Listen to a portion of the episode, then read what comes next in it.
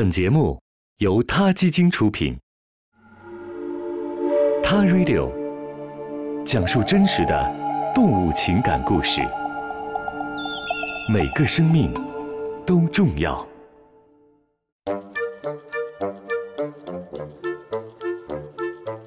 贝老师说，他有一个热衷于拯救小动物的好朋友。最喜欢的是啮齿目的动物，像什么金丝熊啊、花栗鼠啊、仓鼠、龙猫等等等等，各式各样数不胜数。而其中最受他青睐的就是活泼可爱又憨厚的金丝熊。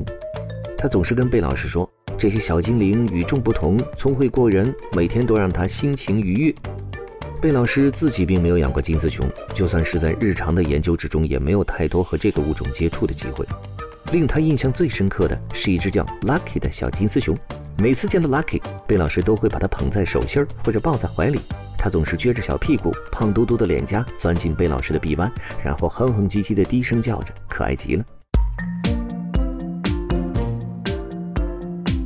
金丝熊小巧可爱，软乎乎的。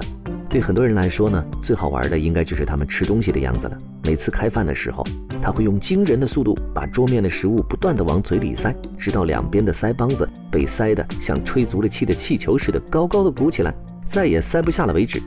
这时，它会慢慢腾腾地重新爬回到笼子里，把藏在腮帮子里的食物全都吐出来，悠哉悠哉地吃上一点，然后再将剩下的大部分食物储存起来。以便等到自己很饿了的时候，再慢慢的去消灭它们。最近网上还流传着一段很火的视频：金丝熊打篮球。一位著名的动物训练师芭芭拉·亨德瑞用零食做奖励，教两只小小的金丝熊运球、上篮、三分入篮。他们打起球来可是有模有样、有板有眼，颇有些 NBA 球星的风采。金丝熊不仅仅是日常生活中陪伴我们的好玩伴、好朋友、家庭的好成员。最近更有研究表明，他们是自闭症儿童的大福星。美国普渡大学的奥海尔博士和他的研究团队告诉我们，金丝熊很有可能是患有自闭症的儿童和社会之间的沟通桥梁。他们能有效地打消这些孩子们的焦虑与忧患的情绪，起到一个缓冲区的作用。研究人员们把孩子们和金丝熊带到一起，观察他们玩耍时的情景。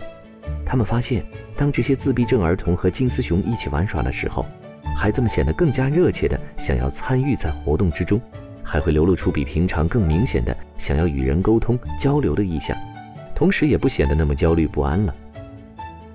最近，研究人员还做了一个新的实验，他们让这些孩子们戴上一个手袋，手袋可以通过测量人体表层皮肤的微电流来获得生理体征的数据。接着，实验人员让这些小朋友们和金丝熊们一起玩耍。实验的结果表明，跟金丝熊们一起玩耍可以有效地降低这些孩子的焦虑的心态，让他们的情绪变得更加平和。这个最新的实验结果和奥海尔博士的发现不约而同。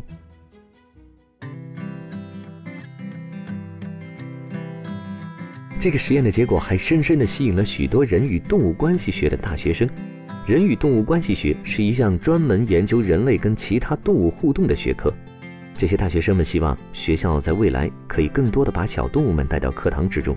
虽然让患有自闭症的孩子们和金丝熊一起玩耍，并不是完全意义上的一种心理疗法，但是他们确信孩子们可以通过和动物们的相处变得更加有爱心和责任感。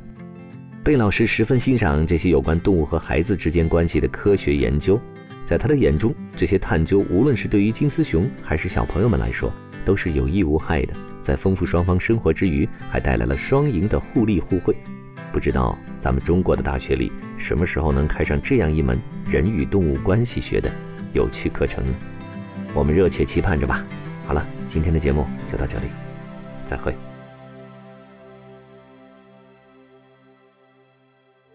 他 Radio，中国大陆第一家动物保护公益电台，在这里。我们讲述动物的喜怒哀乐，尊重生命，善待动物。它的世界因你而不同。